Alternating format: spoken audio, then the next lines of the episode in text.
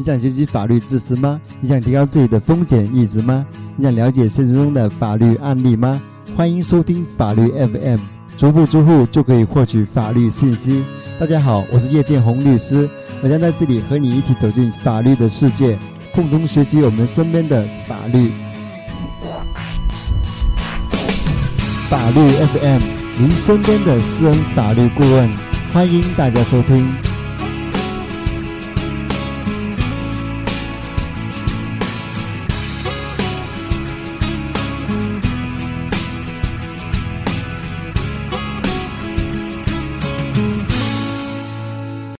大家好，欢迎大家收听法律 FM 第十一期节目，我是你的朋友叶建宏，你还好吗？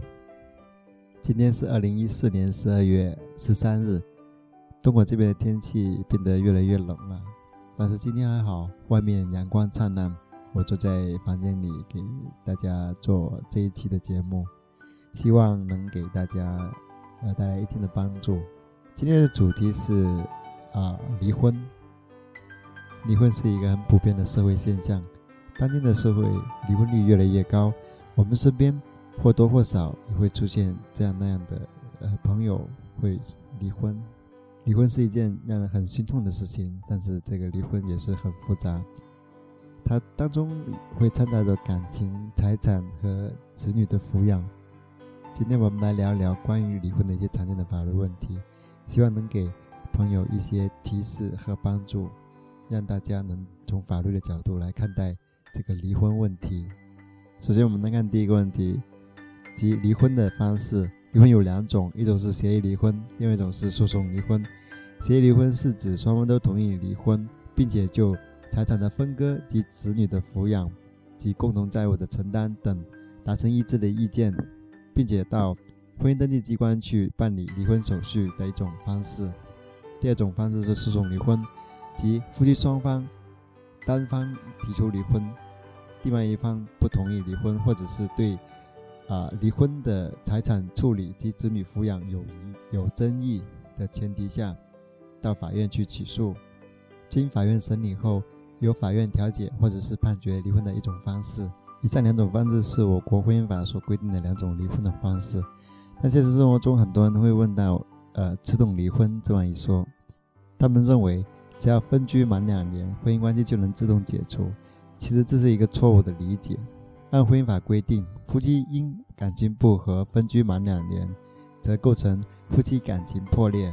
在诉讼中，如果调解不成，法官是可以啊判决准予离婚的。因此，夫妻因感情不和分居满两年，只是法院判决离婚的一个条件。但是如果非因感情不和而分居两年，则不适用该规定。通过婚姻法及其相关的规定，我们可以得知。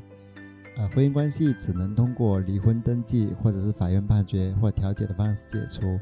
分居不管时间有多长，都不能产生自动解除婚姻的关系的一个结果。第二个常见的问题就是夫妻一方下落不明，该怎样离婚？我们刚刚所提到过两种离婚方式，协议离婚是因为双方都同意离婚的情况下，可以到婚姻登记机关去办理这个离婚手续，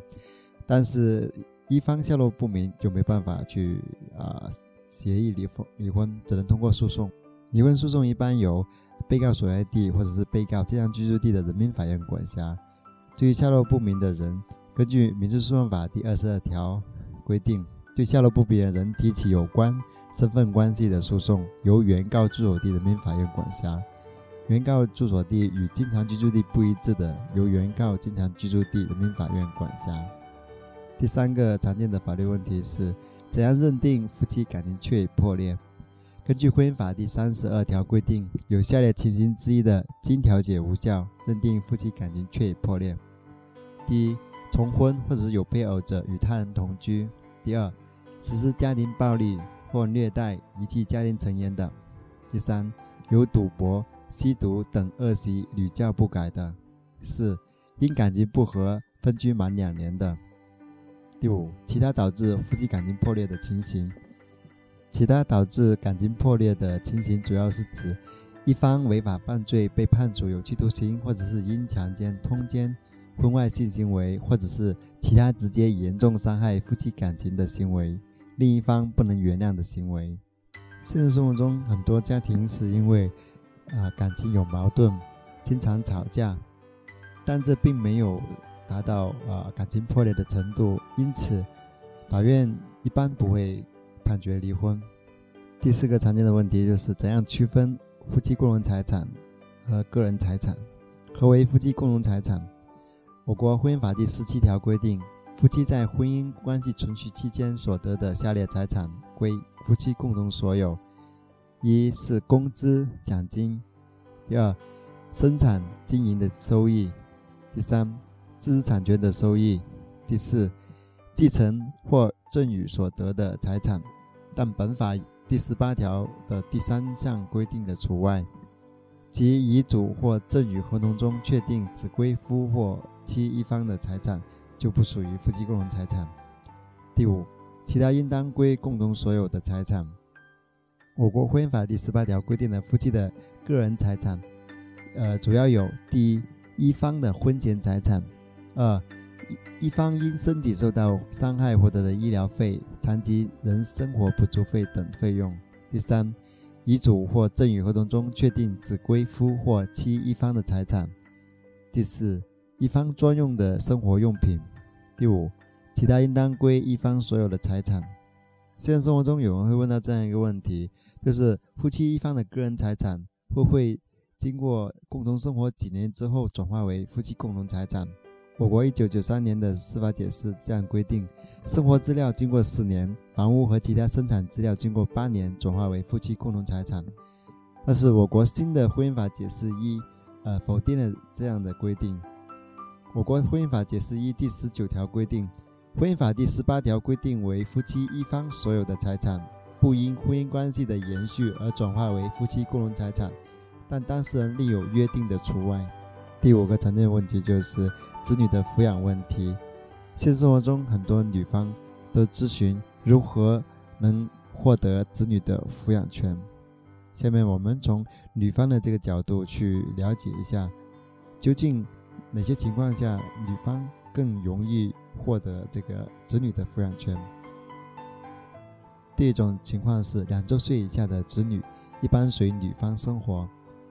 第二。两周岁以上的未成年子女，如果女方有下列情形之一的，随女方生活的可能性比较大：第一，已做绝育手术或因其他原因丧失生育能力的；第二，子女随其生活时间较长，改变生活环境对子女健康成长明显不利的；第三，无其他子女而男方有其他子女的；第四，子女随其生活对子女成长有利。而男方患有久治不愈的传染病或其他严重疾病，或者其他不利于子女身心健康的情形，不宜与子女共同生活的。第五，男方与女方抚养子女的条件基本相同，双方均要求子女与其共同生活，但子女单独随外祖父母共同生活多年，且外祖父母要求并且有能力帮助女方照顾外孙子女的。第六。十周岁以上的子女自己选择随女方生活的。第六个问题就是子女的抚养费如何确定及给付？关于子女的抚养费问题，可以根据子女的实际需要、父母双方的负担能力和当地的实际生活水平确定。有固定收入的，呃，抚养费一般可以按其总收入的百分之二十至三十的比例给付。负担两个子女以上的抚养费比例可以适当提高，但一般不得超过月总收入的百分之五十。子女的抚养费一般是由呃未抚养一方按月支付，为抚养子女一方同意且有这个能力的，可以一次性支付。子女的抚养费包括子女的生活费、教育费、医疗费等费用。第七个问题就是。离婚中的一个过错赔偿问题，我国婚姻法第四十六条规定，有下列情形之一导致离婚的，无过错方有权请求损害赔偿：第一是重婚的；第二有配偶与他人同居的；第三实施家庭暴力的；第四虐待遗弃家庭成员的。根据《婚姻法司法解释一》第二十八条规定，《婚姻法》第四十六条规定的损害赔偿包括物质损害赔偿和精神损害赔偿。也就是说，一方有过错导致离婚，无过错方有权请求对方支付物质损害赔偿和精神损害赔偿。最后一个问题就是如何认定第三者，以及有哪些证据可以证明对方有第三者。在司法实践中，啊，主要有以下五类关键证据：第一类是保证书、道歉书等。婚外情被曝光，一方情急之下写下的表示悔改的书面证据。第二是嫖娼事件被查处等，通常有警方介入，有警方的笔录。第三是单位查实职工的婚外情后，有时会对其生活作风问题作出处理，会有一些处理的材料。第四是双方呃往来的书信、短信、电子邮件等。此类证据除书面证据外，短信、电子邮件等一般都要做公证再提交法院。第五类是抓奸在床，收集这类证据难度很大，可以通过拍照、摄像取得，但要注意不能侵犯他人的隐私权。以上的几个问题都是在现实生活中经常出现的法律问题。这一期的节目就到此结束，谢谢大家的收听，我们下期见。